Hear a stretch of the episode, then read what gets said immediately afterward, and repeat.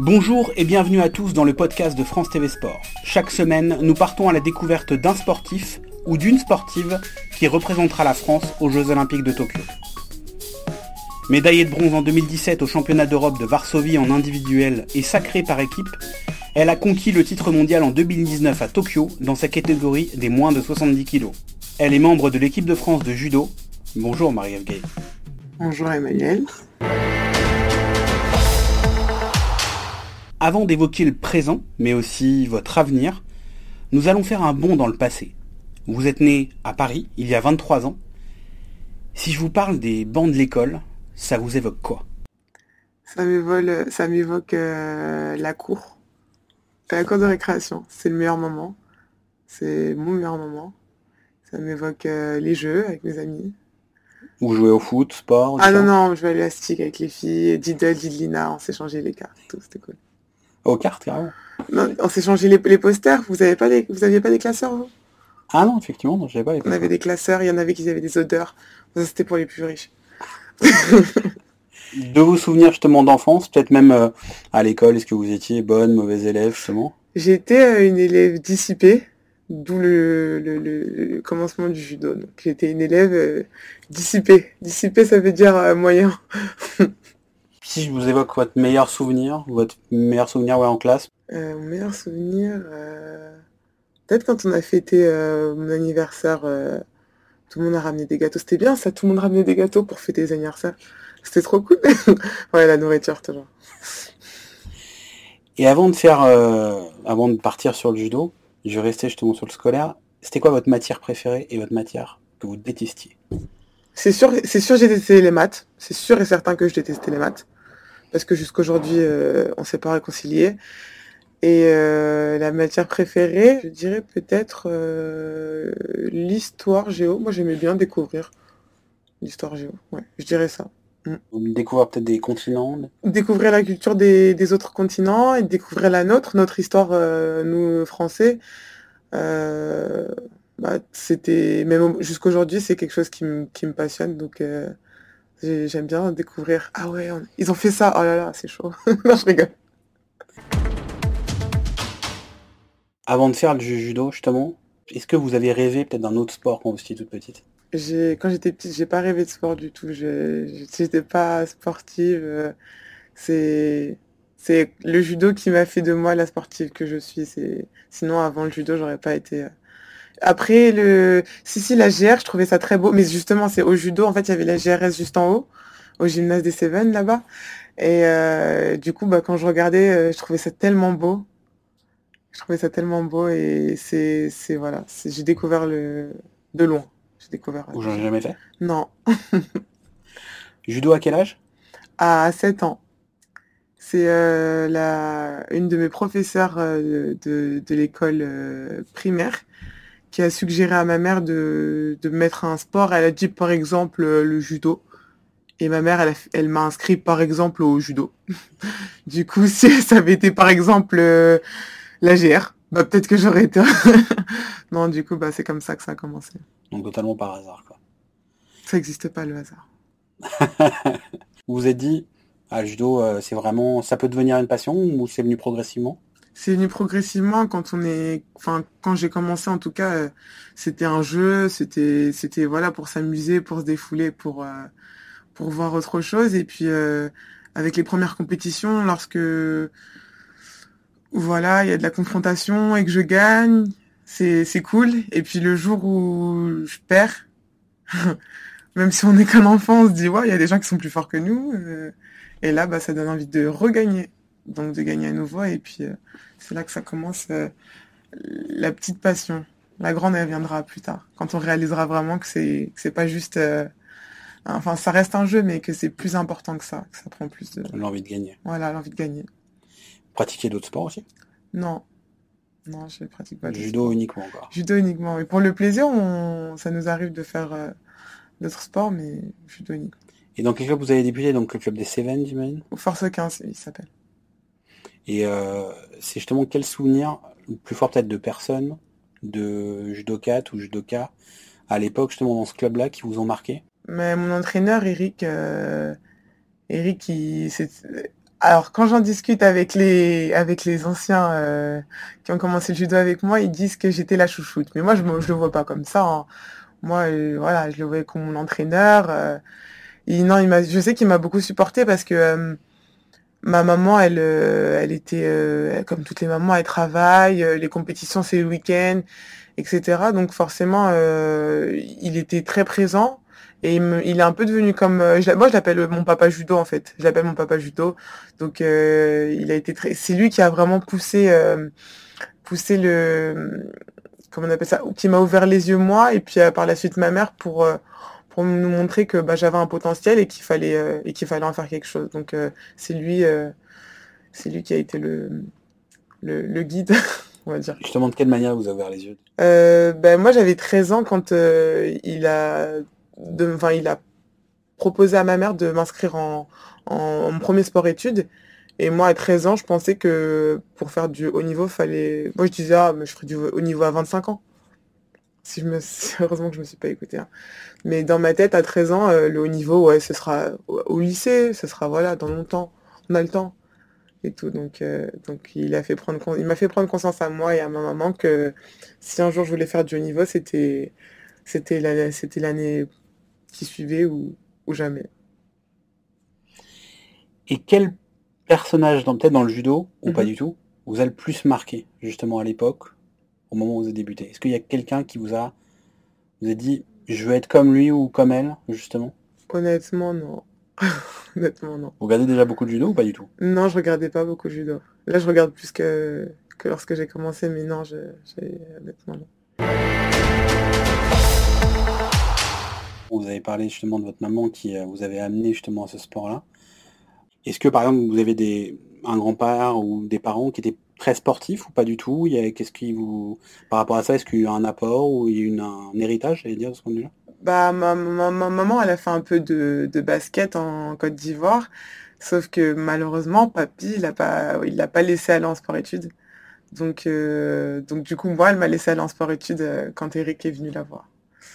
Mais euh, on, non, on n'a pas trop de, on n'a pas de grands sportifs dans la famille. Vous étiez aussi beaucoup attaché à la Côte d'Ivoire, qui est au moins le pays de vos parents. Mhm. Quand on vous évoque par exemple Grand Laou, qui est donc la région de la Côte d'Ivoire, Oui, à quoi ça vous fait penser? Ça me fait penser à mon papy. Ça me fait penser à mon papy parce que bah c'est la, mer se trouve à 100 mètres, 200 mètres de la, de la maison. C'est c'est un, c'est très beau. D'ailleurs, si un jour euh, vous avez l'occasion d'a- d'aller en Côte d'Ivoire, à la Grand Laou, euh, c'est très beau. C'est vraiment euh, une région. euh, voilà, c'est. En fait, le cadre, il est, il est vraiment idyllique. C'est les, les vagues sont très agitées, mais c'est vraiment un lieu où je pense on, peut se retrouver euh, soi-même et, et, voilà, se recentrer sur soi-même, très bien manger, c'est très important. Euh, du très bon poisson, très bon attiqué, semoule de manioc. Et non, non, c'est la famille. Et puis c'est vrai qu'ils sont assez loin quand même, ils sont à 6 heures de vol. Donc euh, je peux pas les voir tout le temps. Donc quand euh, vous me dites Grand Laos, c'est c'est là vous, vous me venez de me faire voyager là. Qu'est-ce que ça vous évoque justement en termes de, de manière plus globale, en termes de sport, peut-être en termes de, de culture, euh, cette région justement de la Côte d'Ivoire? Qu'est-ce que vous m'avez parlé justement effectivement de tout ce qui est effectivement la, Mhm. la gastronomie locale et de vos souvenirs, mais est-ce qu'il y a peut-être encore d'autres choses qui vous évoquent par rapport à cette région-là? Euh, moi, c'est une région, je pense, euh, qui pourrait euh, bah, voir naître encore d'autres sportifs, parce que j'y suis allée euh, l'année dernière et euh, et il y a des jeunes qui font du sport qui n'ont pas forcément les infrastructures, ils n'ont pas cette chance-là, donc euh, je sais qu'ils ont la volonté et je pense qu'on peut, s'il y a, des choses à faire et, oui, oui, je pense que honnêtement, de toute façon, je pense qu'il y a des sportifs partout, mais pour ce que je connais de Grand Laou, je pense que oui, il y a des choses à faire. Et je vais revenir maintenant à votre carrière de judokate. Euh, Est-ce qu'à un moment donné, dans votre carrière, vous avez parlé justement d'Eric qui vous a poussé justement à faire cette carrière-là notamment, qui a permis... euh, Est-ce que vous avez douté? Est-ce que vous avez un moment où vous êtes dit, ouais, c'est peut-être trop dur, c'est peut-être trop difficile ou pas du tout À aucun moment? Euh, ah, tout le monde doute, hein. Non, j'ai eu un moment de doute euh, la première année où je suis rentrée à l'INSEP, euh, Parce que le cadre, il change totalement, en fait. Euh, non, la première année où je suis rentrée par dans sport-études euh, à Orléans, le Mhm. cadre, il change totalement. Je passe du club à mon premier sport-études. Je m'entraîne avec une, une dose d'entraînement euh, qui est un peu plus élevée. Tout est différent. Je suis loin de ma famille. Et, et puis là, je, je, je suis toujours en contact avec mes amis euh, du collège. Et, et je vois que elles, en juillet, août, elles sont en vacances et pas moi. Et là, je me dis, qu'est-ce que je fais? Qu'est-ce que je fais là? Et au final, ça me passe et je me dis, bah, c'est ce que j'ai choisi, c'est pour, le judo, je sais ce que je veux faire et en devenir, mais, mais voilà, après, euh, je, un, un doute au point de me dire, euh, j'arrête, non, je, je pense pas. Ça m'a, confirmé, c'était Ouais. un petit moment qui m'a confirmé que il fallait que j'emprunte cette, cette, euh, cette voie. Euh, j'aime pas trop le mot idole, mais euh, j'ai, j'ai, des modèles, j'en ai pas qu'un. J'ai euh, bah, mes coéquipières Clarisse et Audrey qui ont des beaux palmarès euh, et qui sont comme des grandes sœurs pour moi et qui, qui m'aident euh, bah, là où aujourd'hui où j'en suis en équipe de France et, et pour l'Olympiade qui, qui arrive, les Olympiades qui arrivent. Et, euh, et sinon, euh, hors judo, euh, il y a des femmes qui, qui, qui, qui m'inspirent de loin, mais euh, c'est pas, c'est pas des idoles. il y a- Qui, par exemple? Serena, elle a, c'est, c'est une bonne personnalité. Et puis, euh, ouais, c'est une bonne personnalité. Je trouve qu'elle euh, qu'elle représente bien la femme sportive. Puis là, elle vient d'avoir un bébé. Et puis, donc voilà, elle, re- elle représente euh, une très belle sportive, une très belle carrière de, de femme et de sportive. J'aime. Et vous avez parlé justement tout à l'heure de, de Clarisse Agbenenou. Euh, vous avez une relation qui est assez forte. Au quotidien, ça vous aide dans votre prêt C'est vraiment une amie, vraiment, j'imagine, une de vos meilleures amies, peut-être Mhm. même. euh, c'est justement, comment vous définirez cette relation Parce que c'est comme une, une, une judokate qui est Une grande championne. l'équivalente, on peut le dire, de quasiment de Teddy Riner euh, chez les femmes, qui a tout gagné, même à plusieurs reprises, pas se cacher. Euh, comment vous voyez justement ce, comme un modèle, comme un exemple, comme... euh, Bah, déjà, l'équivalent, moi, je dirais euh, Clarisse, c'est Clarisse, Teddy, c'est Teddy. mhm. Euh, et Clarisse va dépasser Teddy.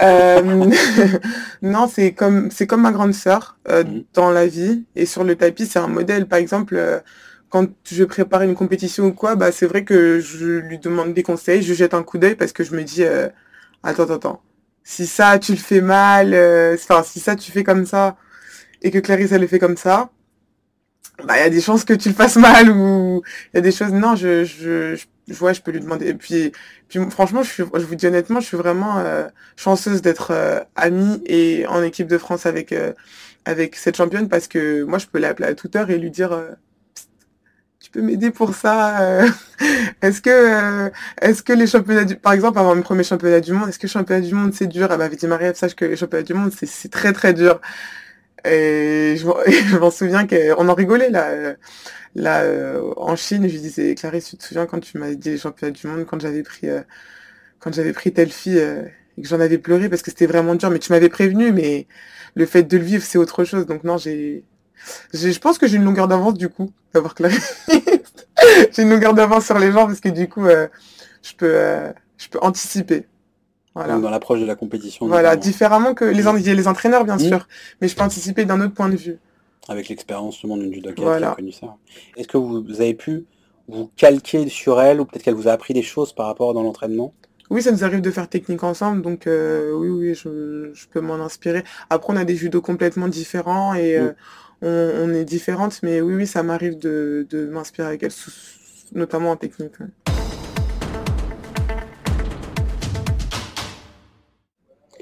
Non, on va aller sur autre chose justement, peut-être un pan différent de votre vie. Vous aviez tweeté récemment sur une vidéo d'Olivier Giraud Mhm. où vous parlez justement euh, qu'on s'est très croyant justement Mhm. à propos de la religion. Quelle est la place de la religion justement dans le sport, dans votre vie et dans le sport euh, tous les jours? Bah, la place de la religion, c'est, c'est, euh, c'est tout. C'est tout en même temps. C'est, pour moi, si je fais du judo aujourd'hui, comme je vous disais, comme il n'y a pas de, il y a pas de hasard, parce que pour moi, c'est, c'est, Dieu le hasard. Mon hasard, c'est Dieu. Donc, euh, si euh, j'ai commencé le judo à Force 15, c'est qu'il y a eu Eric et qu'Eric a convaincu ma maman, etc. et tout, c'est que c'était la volonté de Dieu. Donc, c'est, c'est, non, c'est très important. C'est ce qui fait la personne que je suis aujourd'hui. Est-ce que vous avez pu même rencontrer peut-être Olivier Giroud, d'autres euh, d'autres sportifs Est-ce que ça a pu vous aider justement Il y a d'autres sportifs, il y a d'autres sportifs. Non, j'ai pas j'ai pas encore rencontré Olivier Giroud, mais c'est vrai que ça fait plaisir de voir d'autres sportifs qui sont qui sont aussi croyants mmh et et qui témoignent de leur croyance. Donc ça, ça, ça fait plaisir et puis bah je me sentais pas toute seule, mais je me sens encore moins seule. voilà.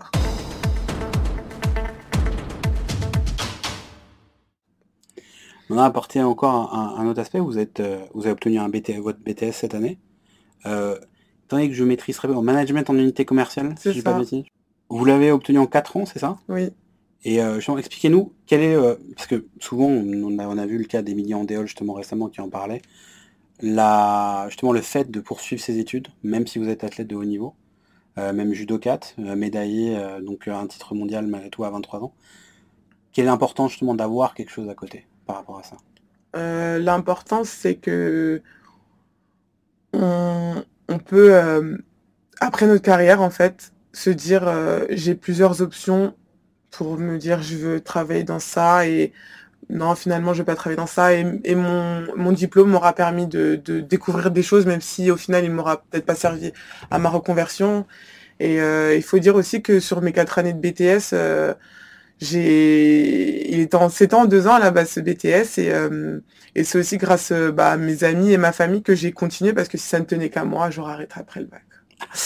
Donc euh, donc voilà, c'est aussi je pense que j'ai été bien entourée pour pour continuer et au fur et à mesure j'ai pris j'ai pris conscience voilà, les gens autour de moi m'ont aidé à prendre maturité enfin à prendre de la maturité parce que je pense que quand j'ai commencé le BTS, je réalisais pas euh, que les études c'était un, plus. Mhm. Être euh, championne c'est bien et euh, avoir, enfin, faire quelque chose à côté qu'on aime c'est un plus. Donc au début c'est vraiment grâce à mon entourage que j'ai continué. J'ai dit est-ce que ça vous fait peur de, Par exemple ce qui est arrivé à Émilie en déol ou pas du tout? Ça bah, vous effleure même pas l'esprit? Non, je pense pas qu'on de. Enfin, je sais je pense pas qu'on devrait avoir peur. Je j'ai pas peur. En tout cas, moi, j'ai pas peur. On peut avoir, c'est ce que j'allais aborder après justement, euh, certains sports qui vont être peut-être moins médiatisés, ou justement la question du, sponsoring, de l'après-carrière va être peut-être peut-être plus compliqué, pardon, plus compliqué peut-être par rapport à ça.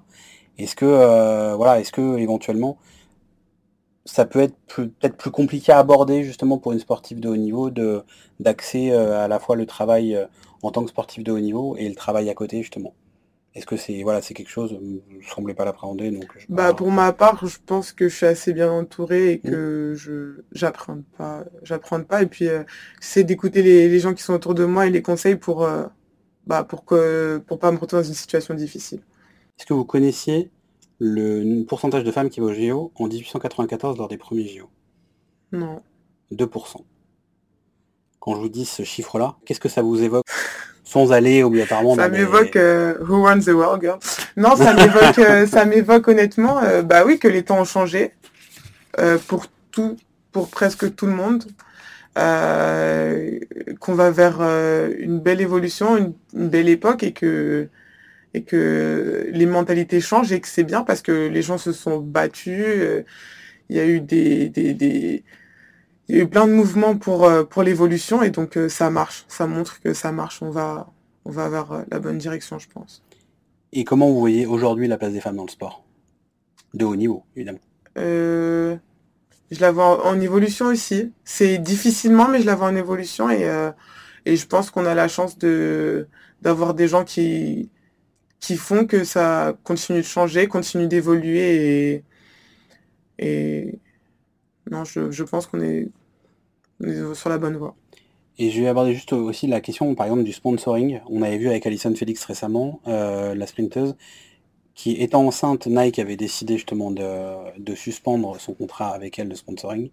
Est-ce que justement, ce genre de choses, euh, ce rapport entre les hommes et femmes vis-à-vis de ça, notamment vis-à-vis du sponsoring, est-ce que vous déjà, ça vous a, vous avez eu des soucis vis-à-vis de ça dans votre carrière, au début de carrière, ou pas du tout? Et qu'est-ce que vous pensez justement de ça? Moi, honnêtement, euh, je l'ai appris il n'y a pas longtemps d'ailleurs. Euh, ça m'a choqué un peu.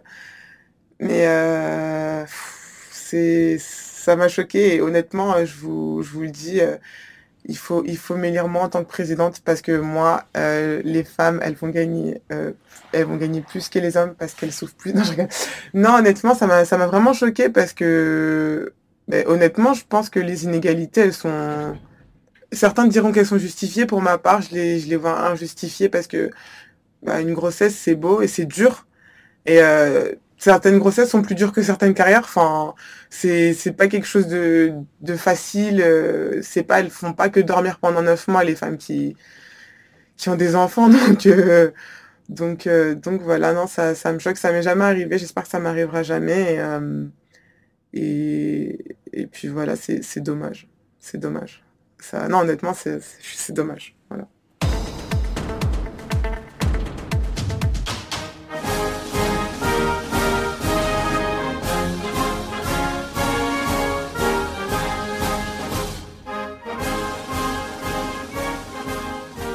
Je vais revenir sur votre euh, titre de championne du monde. Déjà, vous savez justement quelle était la dernière française qui avait été championne du monde en moins de 70 kg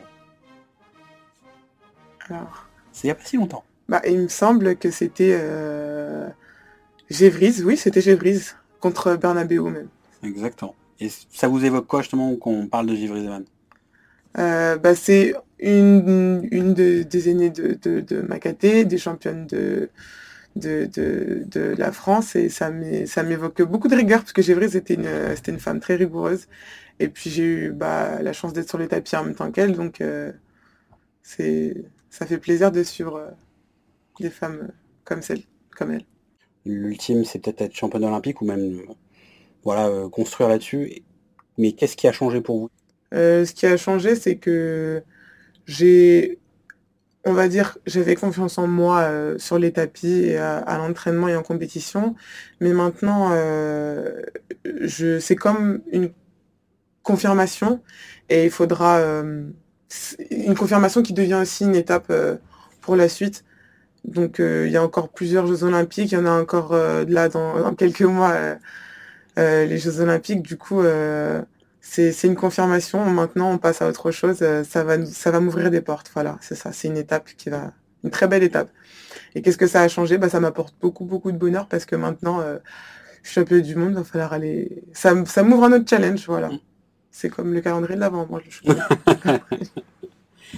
Prochain objectif, évidemment, les JO. C'est ça. C'est, est-ce que c'est un, plus un rêve ou un objectif? Ou les deux?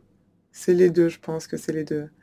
Euh, c'est les deux parce que c'est un aboutissement les Jeux Olympiques et puis euh, quand je vois mes aînés qui ont qui ont déjà participé et euh, l'acharnement enfin quatre ans c'est long et tout le travail et tous les sacrifices qu'elles ont fait ben à la fin c'est c'est un soulagement c'est on a tout donné pour et rien regretter et, et gagner. Qu'est-ce qu'on peut vous souhaiter pour les JO L'or. Et question un peu plus bateau, dans 10 ans, est où est-ce que vous voyez? Dans 10 ans, à 33 ans, euh, où est-ce que je me vois? Je me vois en kimono peut-être encore? Oui, peut-être encore en kimono. Et euh, peut-être encore en kimono, ça sera la fin de ma carrière, ça c'est sûr, mais en kimono, euh, qu'est-ce que je fais? Peut-être que je fais judo loisir, peut-être que je suis encore en compétition, je sais pas. je sais pas encore. Bah, très bien. Merci en tout cas. Merci. Merci Marie.